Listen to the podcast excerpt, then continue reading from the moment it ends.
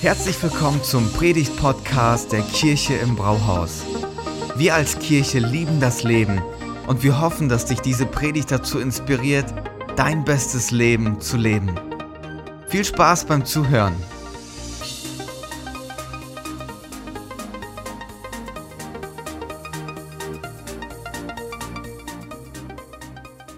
Hallo Gifhorn, geht's euch gut?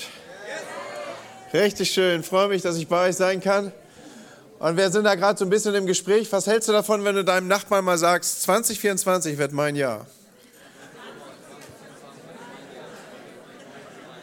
Wenn du ein bisschen wie ich unterwegs bist, dann hast du jetzt ein bisschen kurz gestürzt, dass ja, oh, will ich das wirklich aussprechen? Also, weil bei mir kommt sofort rein, was ist, wenn es nicht eintritt? Was ist, wenn da Zweifel drin sind? Was ist, wenn, wenn, wenn, wenn, wenn Dinge sich anders gestalten oder dass es sich anders darstellen wird, als ich mir es gewünscht habe? Und ich will dir das an diesem Anfang des Jahres zusprechen. Ich will dir heute Morgen alles mitgeben, dass es dein Jahr wird. Okay? Und dass du das voller Zuversicht aussprechen kannst. Weil wir brauchen keine Angst haben vor Gott. Er ist ein guter Gott. Er ist unser Vater. Er hat gute Gedanken. Und das ist so wichtig, ich, manchmal habe ich so das Gefühl, wir als Christen, wir laufen so mit Schulterblättern hochgezogen oder den Kopf in die Schulterblätter versenkt durch die Gegend. Und wir, haben, wir denken so, oh, oh, okay, was wird? Und wir haben manchmal so, so, so ein Bild von Gott. Und, und ich bin ehrlich zu euch, ich deal damit bis heute, dass ich, dass ich denke, Gott meint es wirklich gut mit mir? Und dann muss ich mir manchmal, muss ich manchmal aus meinem Geist heraus meiner Seele zusprechen ja, er ist ein guter Gott. Er meint es gut mit dir. Und wir haben schon einen, einen, einen Impuls gehabt an diesem Morgen, den Thomas uns gerade gesagt hat. Und ich möchte mich da anschließen. Ich habe einen ähnlichen Impuls der Ermutigung. Nämlich genau den, Gott meint es gut mit dir. Und ich glaube, dass jemand hier ist, der, der so damit struggelt, dass, dass Gott es gut meint. Und du hast so, so eine Hoffnung begraben. Und ich will dir sagen, deine Hoffnung ist keine Hoffnung, wie wir sie im umgangssprachlichen Deutsch benutzen, sondern deine Hoffnung ist eine Person. Christus in uns ist diese Hoffnung. Und weil er dein Fels ist, auf dem du gegründet bist, hast du eine Stabilität, die eine Gewissheit ist. Der Glaube ist ein Überzeugtsein von Dingen, die wir nicht sehen, aber die doch gewiss sind. Und ich will dir das zusprechen. Und ich habe so als ich in, in der Lobpreiszeit war, innerlich so mit, mit diesem Gedanken gekämpft und ich will so mutig sein, ihn auszusprechen. Ich glaube, dass, dass es die, die Periode, die Zeit einer Schwangerschaft nehmen wird. Und du, du wirst erleben, wie etwas, was du, wo du keine Hoffnung mehr für hattest, wie das das blühende Leben ist. Und ich möchte dich bitten, dass du dir diesen Tag notierst und dass du Gott gegenüber äh, verbindlich bist, dass du nach neun Monaten kommst und Zeugnis gibst. Okay? Bitte notiere dir das. Wenn, wenn dich das betrifft, dass da ein, ein, ein Aspekt in deinem Leben ist, wo du, wo du sagst, dass, ich glaube nicht mehr, dass das was wird. Gott kann das drehen und er wird es drehen. Er spricht es dir zu. Er hat gute Gedanken über dich. Hey, 2024. Ich, ich, ich bin ja hier in der dritten Woche des neuen Jahres. Deswegen darf ich dir ein frohes neues Jahr wünschen. Das, das geht noch, also so ziemlich am Anfang. Wenn ich das irgendwie so im, im, im Sommer machen würde, wäre es ein bisschen komisch. Ja? Aber, aber jetzt darf ich dir das wünschen. Und ich glaube, dass es dein Jahr wird. Und ich spreche das so aus über dich, im vollen Bewusstsein dessen, dass ich dir etwas zuspreche, aus dem heraus, was ich gehört habe für dich. Und ich will dir drei Bereiche geben, an denen du herrschen wirst. Und ich spreche dir das zu, weil du bist nicht das Opfer deiner Umstände. Gott hat sich etwas gedacht, als er dich geschaffen hat. Er hat dich mit einer Absicht, da war ein Purpose dahinter, da war eine, ein, ein, ein Sinn, ein Gedanke. Die Bibel geht so weit zurück, dass wir nicht, wir sind kein biologischer Unfall, sondern wir sind ein Gedanke Gottes. Und er hat sich etwas erdacht für uns und er spricht uns etwas zu, eine Absicht, was wir tun sollen. Im 1. Mose 1, Vers 26 werden wir, ähm, bekommen wir dieses zugesprochen, dass wir Menschen sind nach dem Bilde Gottes. Wir sind im wahrsten Sinne des Wortes eine Krone, unvergleichlich gekrönt. Wir sind anders als all das, was um uns herum war. Wir sind übrigens das Einzige, wo Gott wirklich Hand anlegt. Bei allen anderen hat er etwas in Existenz gesprochen, aber er formt uns, er legt uns Hand an. Und wir sind in seiner Hand. Und wenn ich dir das auch noch zusprechen darf, was immer in seiner Hand war und ist, war am Ende sehr gut. Und das gilt auch für dich und für mich. Und so sind wir gestaltet und berufen und haben einen Auftrag mitbekommen. Und deswegen, weil das so ist, und ich werde das gleich im Folgenden noch ein bisschen tiefer entwickeln, darf ich dir zusprechen, das Jahr 2024 kann dein Jahr werden. Und es wird dein Jahr werden in Abhängigkeit von der Konditionierung, die du einnimmst. Denn du bist keine Marionette. Du bist nicht irgendwie ein Roboter, du bist kein Sklave deines Schicksals, du bist ein Ebenbild Gottes und damit bist du ein Repräsentant des Allerhöchsten, ein Gestalter, ein Einflussnehmer, ein Influencer. Ja, komm, wenn du so alt bist wie ich ungefähr, dann geh nach Hause und sagst deinem Enkelkind, ich bin ein Influencer. Ich habe keine Ahnung, was TikTok ist und weiß mich auch nur rudimentär auf Instagram zu bewegen, aber wenn du es wissen willst, ich bin ein Influencer. Okay? Kann irgendjemand Amen dazu sagen? Okay, so heute möchte ich mit euch genau hier eintauchen und wir lesen aus 1. Mose 1, Vers 26 diese Textstelle, die ich schon zitiert habe. Und Gott sprach, Lasst uns Menschen machen als unser Bild, uns ähnlich. Sie sollen herrschen über die Fische des Meeres und über die Vögel des Himmels und über das Vieh und über die ganze Erde und über alle kriechenden Tiere, die auf der Erde kriechen. Nun, ich war kurz versucht, dich zu bitten, das doch mitzusprechen, aber spätestens bei dem Begriff herrschen wirst du wahrscheinlich ins Stottern gekommen, weil das ist nicht mehr etwas, was uns heute in unserer Zeit so leicht über die Lippen perlt.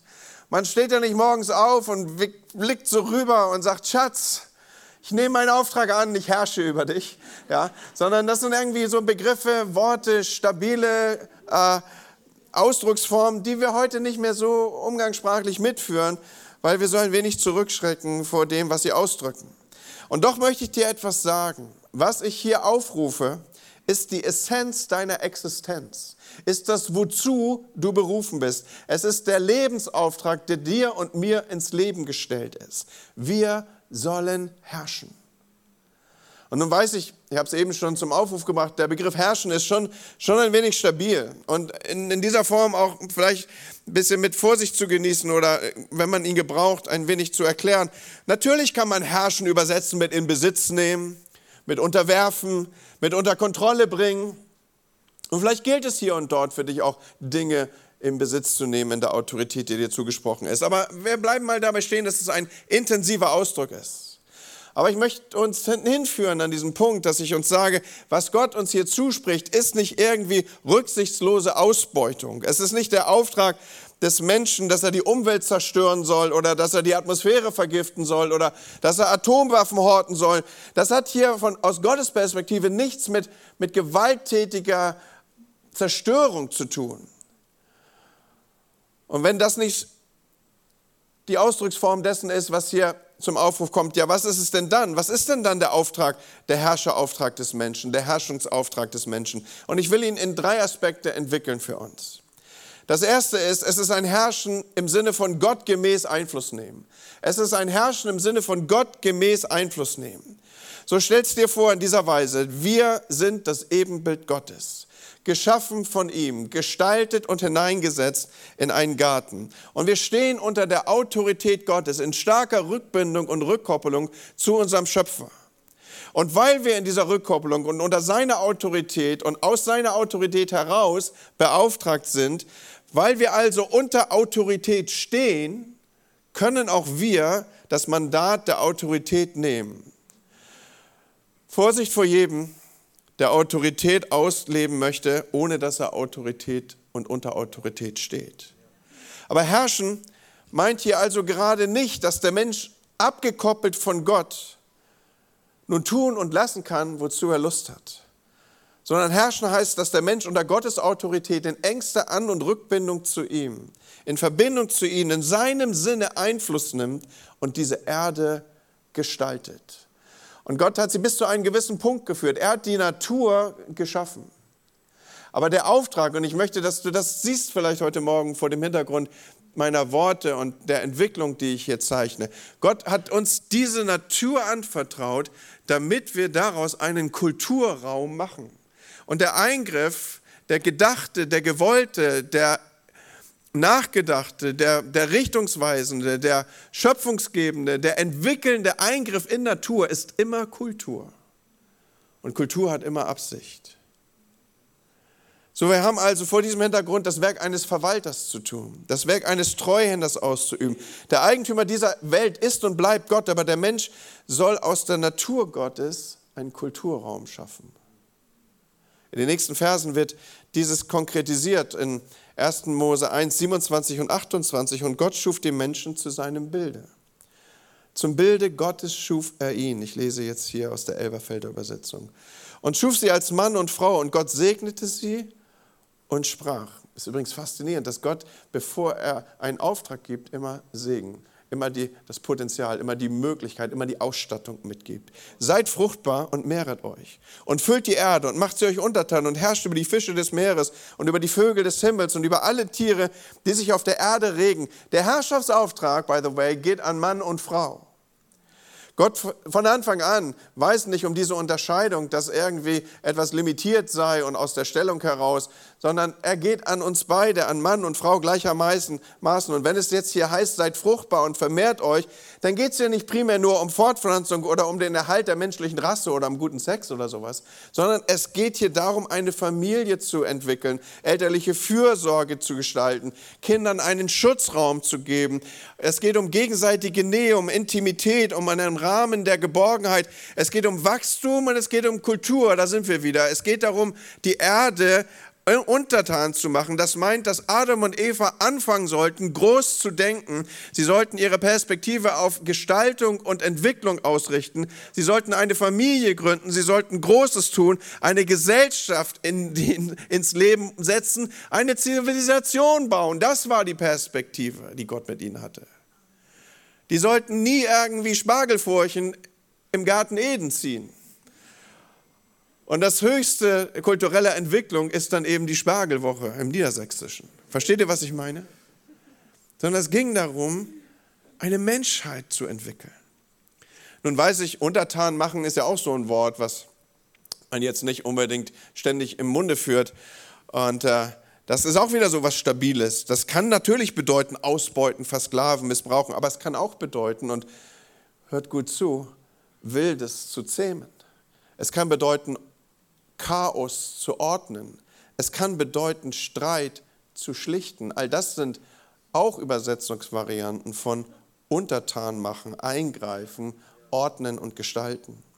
Und die spätere Benennung der Tiere durch Adam ist eine Einladung Gottes, diese Kreativität, die ihm zugesprochen ist, aufzurufen und auszuleben und Autorität zu nehmen und einzugreifen in das Schöpfungsgeschehen, es weiterzuentwickeln, die Natur, die gegeben war, in einen Kulturkontext zu verwandeln, wo man eben Zuordnung und Gattung und Ordnung und Namen und all diese Dinge, die eine Ordnung ins Chaos bringen, aufnahm. So, es war Steuern, entwickeln, neu schaffen, das Potenzial zur Entfaltung bringen, eine menschliche Gesellschaft bauen. Und das kann der Mensch. Er kann Beeindruckendes tun. Wir sehen es in der Kunst, wir sehen es in der Wissenschaft, wir sehen es in der Medizin, wir sehen es in der Bildung, in der Raumfahrt, in Röntgengeräten, in, in Mikroskopen, wir sehen es beim iPhone. Beim Samsung bin ich mir nicht ganz so sicher, aber beim iPhone. Vorsichtig, ganz dünnes Eis, Pastor. Okay.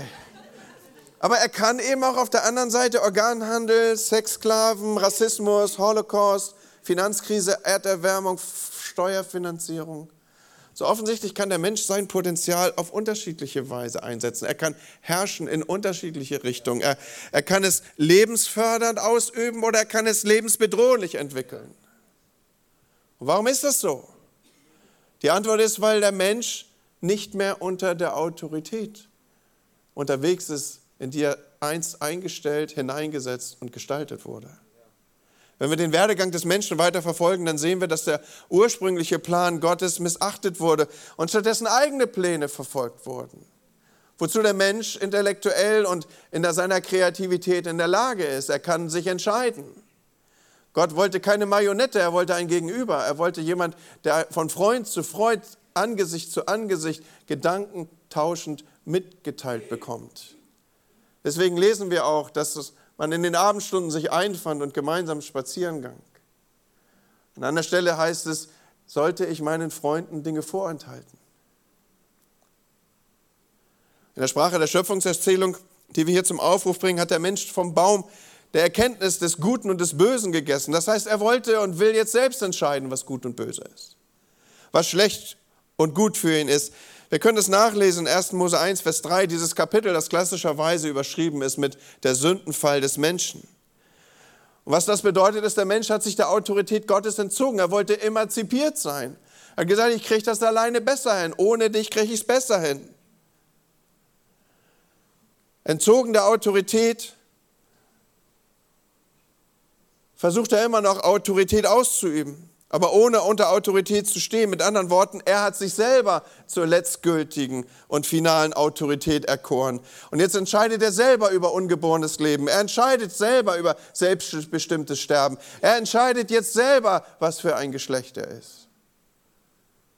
Freunde, das ist Sünde.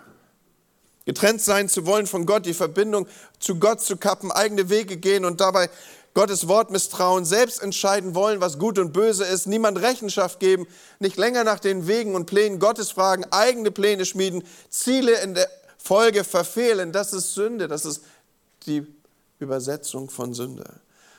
Und kein Wunder, dass Adam und Eva dann aus diesem Garten raus mussten, denn Sünde trennt immer von Gott.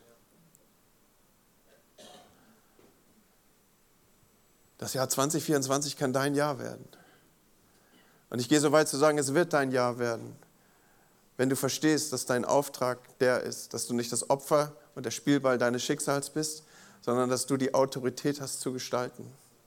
Dass du die Autorität hast zu formen, dass du die Autorität hast, kreativ einzuwirken, dass du die Autorität hast, dieses Gebet in der Vollmacht seines seine Aussage zu beten, dein Wille geschehe wie im Himmel so auf Erden.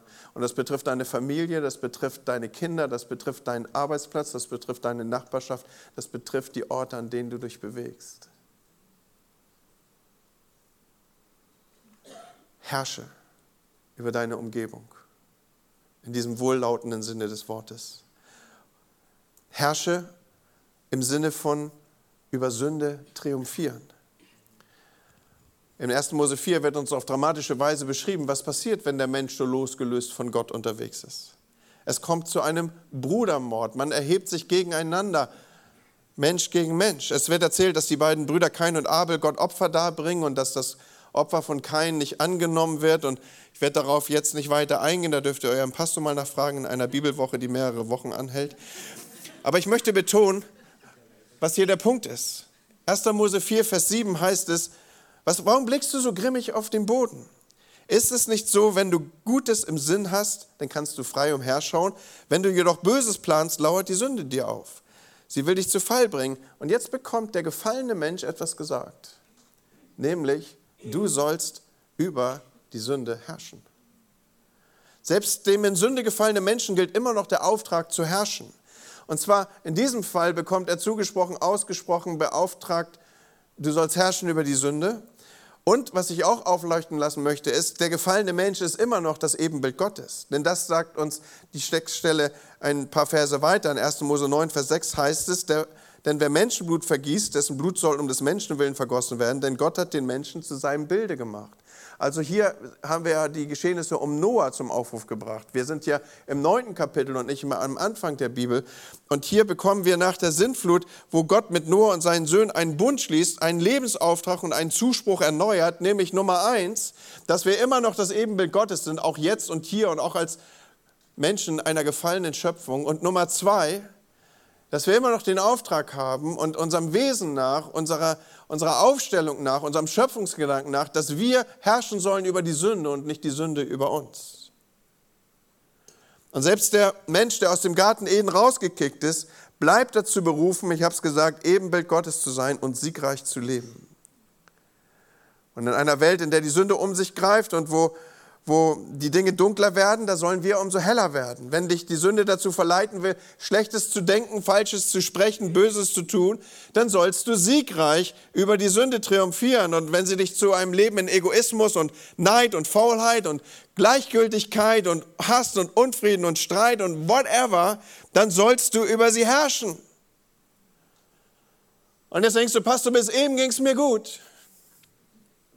Ja, toll. Wie soll das denn gehen? Wie bitteschön soll ich das denn machen? Und dann sage ich, gut, dass du fragst. Darauf war ich vorbereitet. Danke, dass du fragst. Meine Antwort ist, kannst du nicht. Geht nicht. Aus deiner Kraft wirst du es nicht hinbekommen. Du hast zwar diesen Auftrag, aber du lebst jetzt in einer Umgebung, wo das nicht mehr möglich ist. Das Einzige, was dich wieder in die Lage versetzt, das Ursprüngliche in dir aufleben und an Autorität ausüben zu lassen, ist, du musst in die Ursprünglichkeit des Zustandes zurück, in dem du erschaffen wurdest.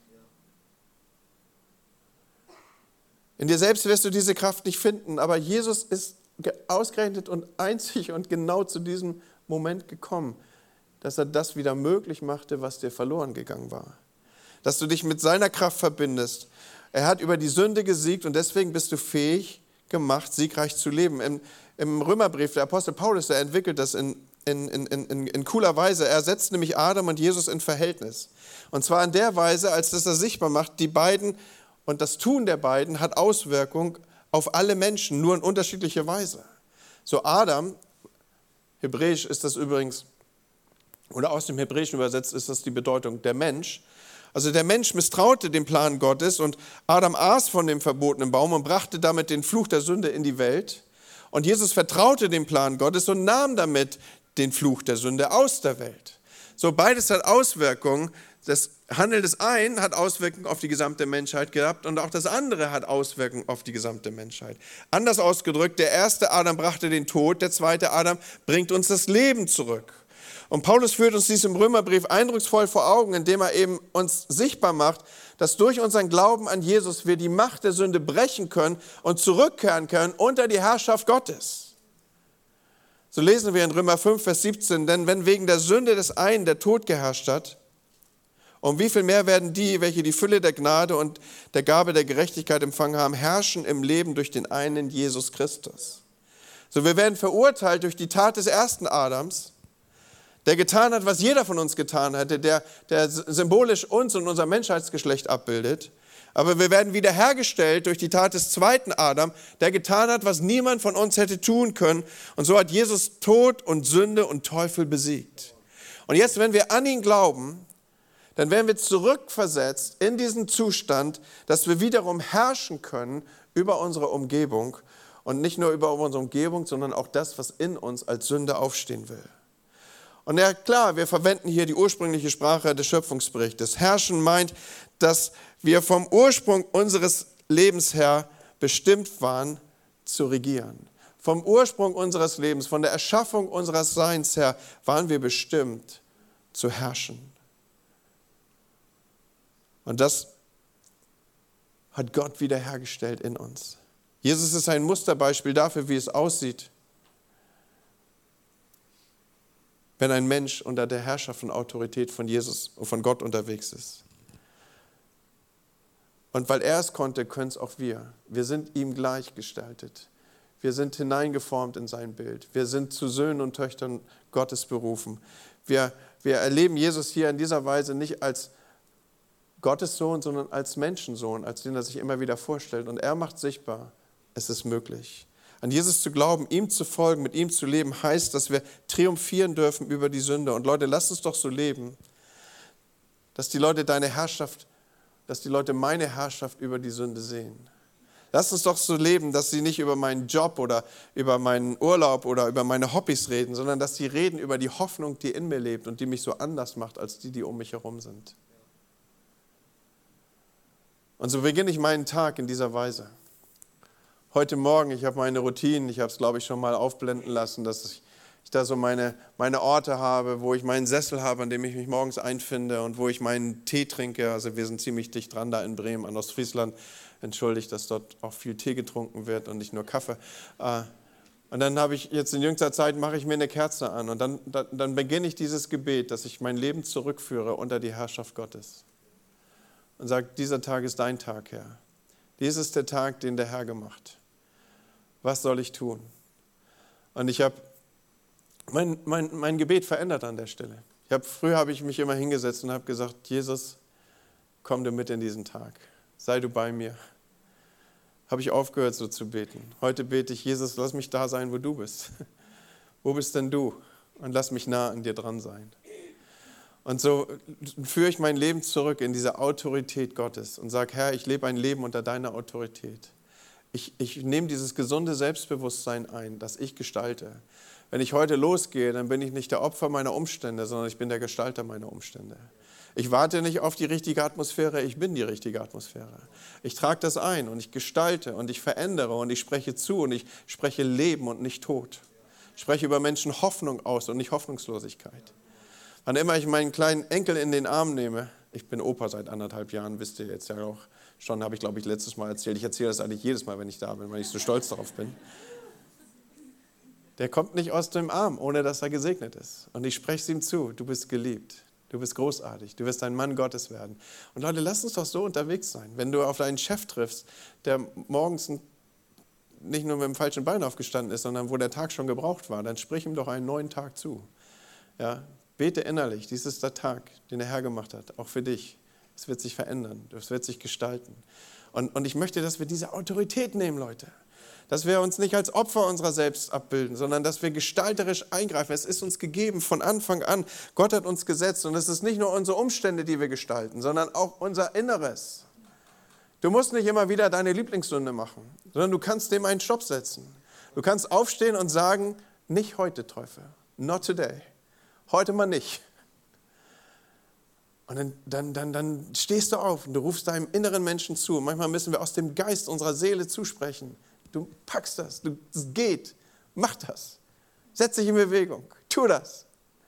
Kennt ihr das, wenn, wenn, wenn man aus dem Geist seiner Seele zuspricht? Und wenn du deiner Seele zugesprochen hast, kommt auch dein Leib in Bewegung. Steh auf.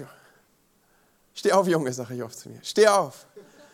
Und das, findet, das, das fängt nicht an mit dem Leib, sondern in meinem Geist nämlich Kühnheit. Und ich sage, Gott, du wirst das ändern, du wirst das gestalten, du hast hier Raum, wo Menschen sagen, es geht nicht mehr. Du bist die Auferstehung und das Leben. Wenn du auf den Plan kommst, kommt Leben ins Spiel. Du wirst meine Familie entwickeln, du wirst neues Leben schenken, du wirst Raum machen, du wirst den Raum weiten, du wirst das Zelt weit stecken. So betet im Alten Testament Jahwes. Und er sagt, macht meinen Raum weit. Ich glaube nicht, dass das egoistisch ist, sondern so betet jemand, der sich gefangen weiß in seiner eigenen Persönlichkeit.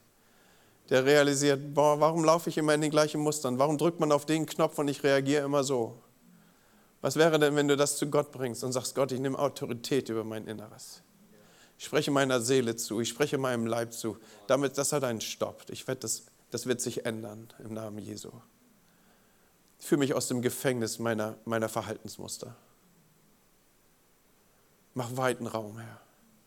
Hey, wenn du so betest in Autorität, Gott wird dein Gebet hören.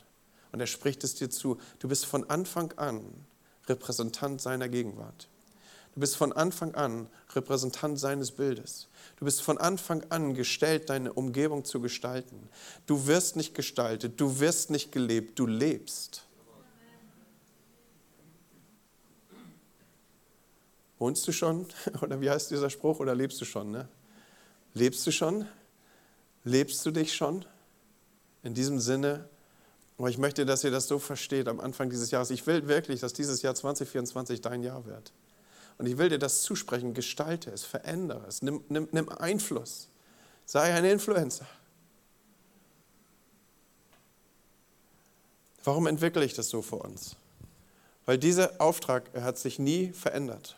Von Anfang an spricht Gott uns das zu. Er setzt uns in diesen Garten und sagt, bebaut, entwickelt, seid kreativ, nehmt Einfluss, herrscht. Herrscht. Ich kann noch nichts dafür, dass es da steht, aber es steht da. Herrscht.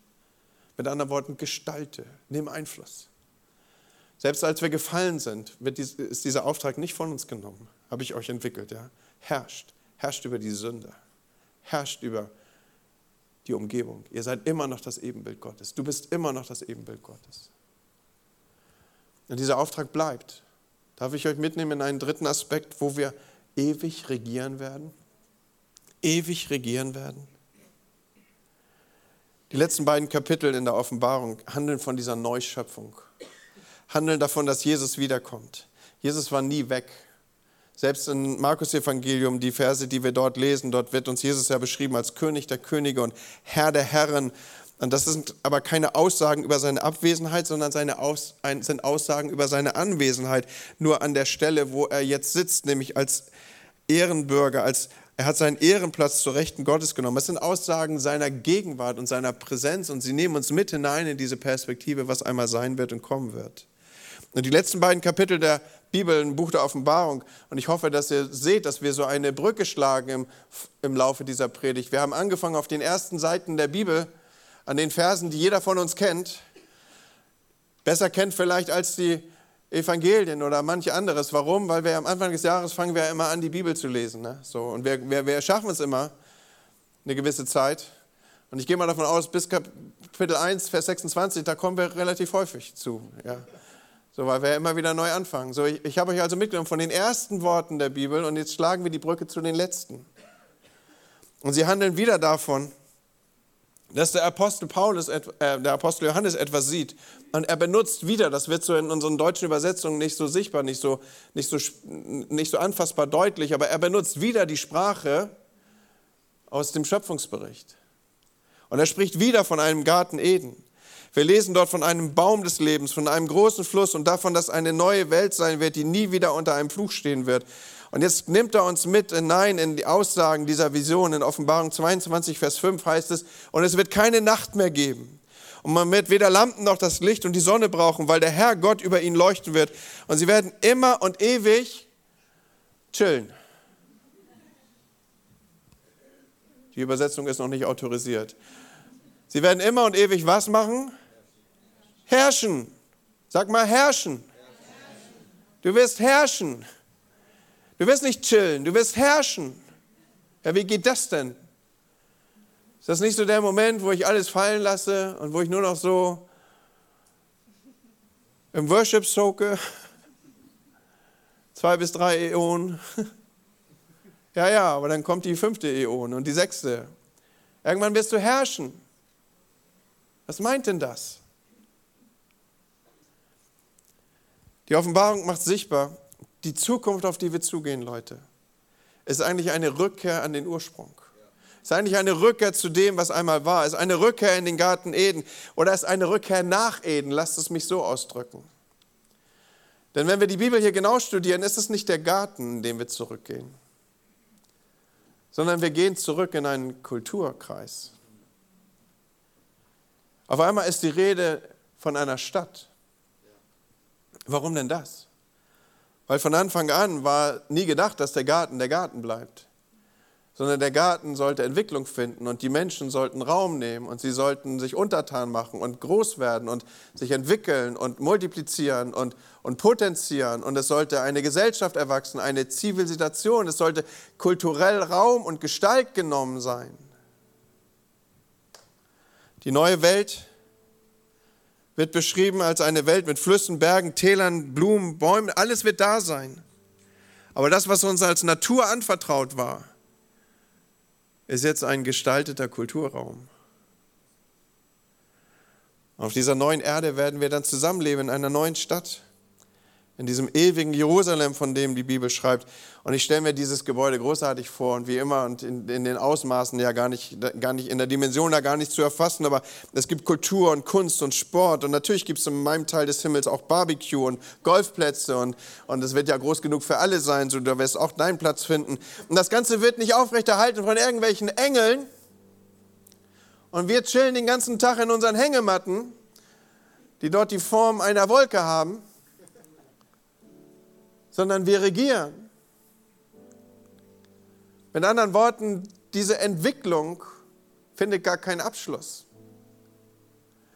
Das, was wir ursprünglich zugeteilt bekommen haben, wird weiter Raum nehmen. Der Auftrag ist nie genommen. Mit anderen Worten, die besten Häuser werden erst noch gebaut. Die besten Songs werden erst noch geschrieben. Die besten Kuchen erst noch gebacken und die besten Mittagsgerichte erst noch gekocht. Randy Alcorn, er hat ein Buch über den Himmel geschrieben. Er sagt, der Versuch, jemand eine körperlose Existenz in einem immateriellen Himmel schmackhaft zu machen, ist so, als würde man versuchen, ihm Appetit auf Kies zu machen. Und Leute, ich habe auch keinen Bock darauf, mit irgendwelchen wackelpuddingartigen Seelen da oben durch die Gegend zu wabbern und dafür zu sorgen, dass meine Harfe nicht fallen kann. Und ich bin so dankbar, dass die Bibel von was völlig anderem spricht. Sie spricht von einer leiblichen Auferstehung. Von einer Auferstehung, wo mein Leib wieder auferstehen wird. Und wenn ich der Analogie folge, die Paulus entwickelt, dann hat das Korn, was in die Erde gelegt wird, mit dem, was einmal aufsteht, eine Gemeinsamkeit, zumindest eine Ähnlichkeit. Du wirst mich wieder haben. Am besten kommst du gut mit mir klar, weil du wirst mich ewig nicht mehr los. Du wirst ein paar Minuten brauchen, mich zu erkennen, weil natürlich werde ich volles Haar haben. Na, Jesus sagt, jedes Haar auf deinem Haupt. Aber es wird doch großartig, oder? Das Beste kommt noch, Leute.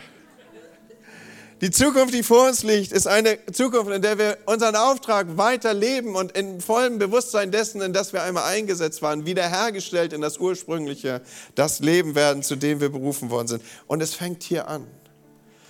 Das Jahr 2024 kann dein Jahr werden, weil du lebst ja eh ewig. Dann fang doch hier schon das an zu leben, zu dem du gesetzt, gedacht, geworden, gestaltet und erlöst worden bist. Und du fängst an, nicht mehr als Opfer in diesen Montag reinzustarten, sondern als den, der die Woche gestaltet. Und du gehst morgen früh los und sagst, das wird gut. Und ich rufe die Autorität Gottes in mein Leben. Ich unterstelle mich seiner Autorität. Ich nehme dich mit an meinen Arbeitsplatz, Herr. Und wir gestalten eine Umgebung, in der deine Prinzipien gelten. Hier wird Wahrheit gesprochen und nicht Lüge. Hier wird Auferbauung zugeteilt und nicht Abbau. Wir sprechen Worte des Lebens und nicht des Todes. Du nimmst dein Kind in deinen Arm und du sagst, ich segne dich. Der Herr segne und behüte dich. Er lasse dein Angesicht über dir leuchten. Er sei dir gnädig. Hast du je deinen Kindern das zugesprochen? Gott sei dir gnädig? Ich mache das dauernd. Vielleicht liegt es daran, weil ich langsam Opa werde, habe ich ja schon gesagt. Ja. Oh Mann, ey. Wisst ihr, was das Letzte ist, was Jesus auf dieser Erde macht? Er segnet.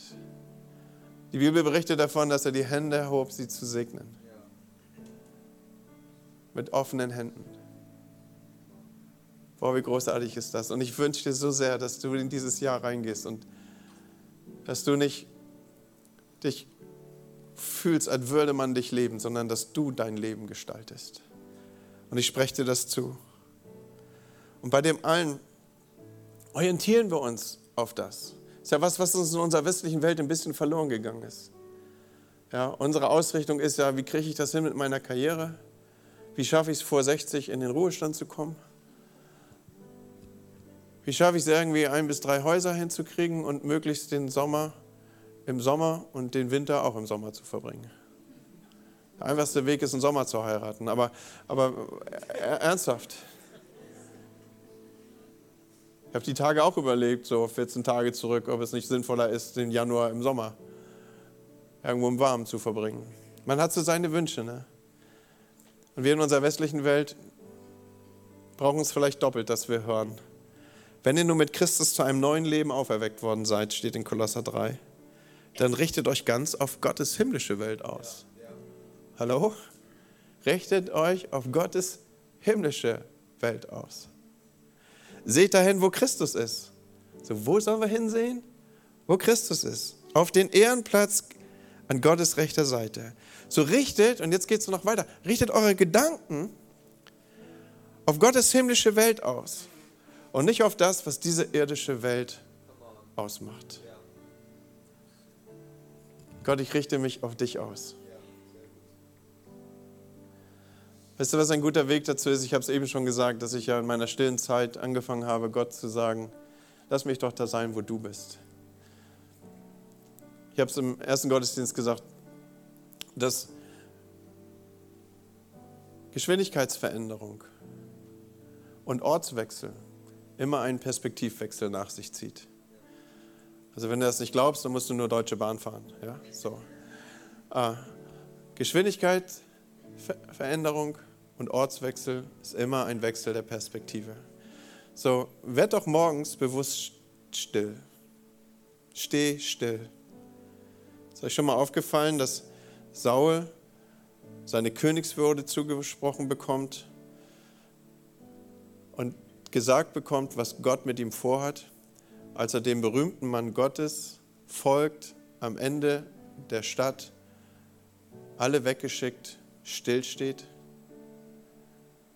Steh mal still am Morgen. Geschwindigkeitsveränderung. Nutz dazu einen Ort, der nicht dein Alltagsgeschehen bestimmt. Nimm also einen Ortswechsel vor. Und du startest in den neuen Tag mit einem Perspektivwechsel. Hast du das? Und dann gehst du los. Und je nach Persönlichkeitstyp sagst du, ich werde diese Welt verändern. Vielleicht bist du auch mehr so ein hochmotivierter, der sagt, Chaka, ich werde diese Welt verändern. Vielleicht bist du jemand, der eher so sich auch mal zurücknimmt, der sagt, dann sagst du, Entschuldigung, ich werde diese Welt verändern. Was auch immer, aber veränder diese Welt, okay? Und so ausgerichtet auf die Zukunft hat das natürlich Auswirkungen auf unsere Gegenwart. Und es macht dieses Jahr zu deinem Jahr. Aber alles beginnt damit, dass du dich zurückführst unter die Herrschaft dessen, der dir die Autorität gibt. Dass du dich zurückführst unter die Autorität des Allerhöchsten.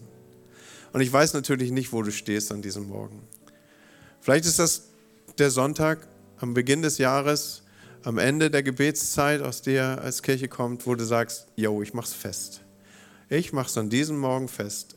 Mein Leben ist gelebt unter der Autorität Gottes. Und weil ich unter seiner Autorität stehe, darf ich selber Autorität nehmen. Und ich spreche mit Autorität in meine Familie rein, dass sie am Ende des Jahres anders sein wird als am Anfang. Ich spreche in die Umgebung meiner Nachbarschaft rein, dass diese Umgebung anders sein wird als am Anfang. Ich spreche in das Leben meiner Kinder rein, dass das Leben meiner Kinder anders sein wird als am Anfang. Und was immer deine Punkte sind, du sprichst in Autorität darüber. Aber all das ist nur möglich, wenn du zurückgebunden bist unter die Autorität deines Schöpfers. Und vielleicht machst du es mit mir zusammen heute fest oder ein erstes Mal, ich weiß es nicht. Aber ich möchte in diesen Tag hineingehen in dem Wissen, mein Leben ist unter der Autorität Gottes. Ich möchte in dieses Jahr hineingehen, in dem Wissen, mein Leben steht unter der Autorität Gottes. Und ich werde nicht müde, das wieder und wieder zu proklamieren und wie ein Bekenntnis zu sprechen. Und wenn du das mit mir sprechen möchtest, dann lade ich dich ein, mit mir aufzustehen, dieses Bekenntnis auszudrücken. Und zu sagen, vielleicht sprichst du mir einfach nach. Herr, an diesem Tag bekenne ich,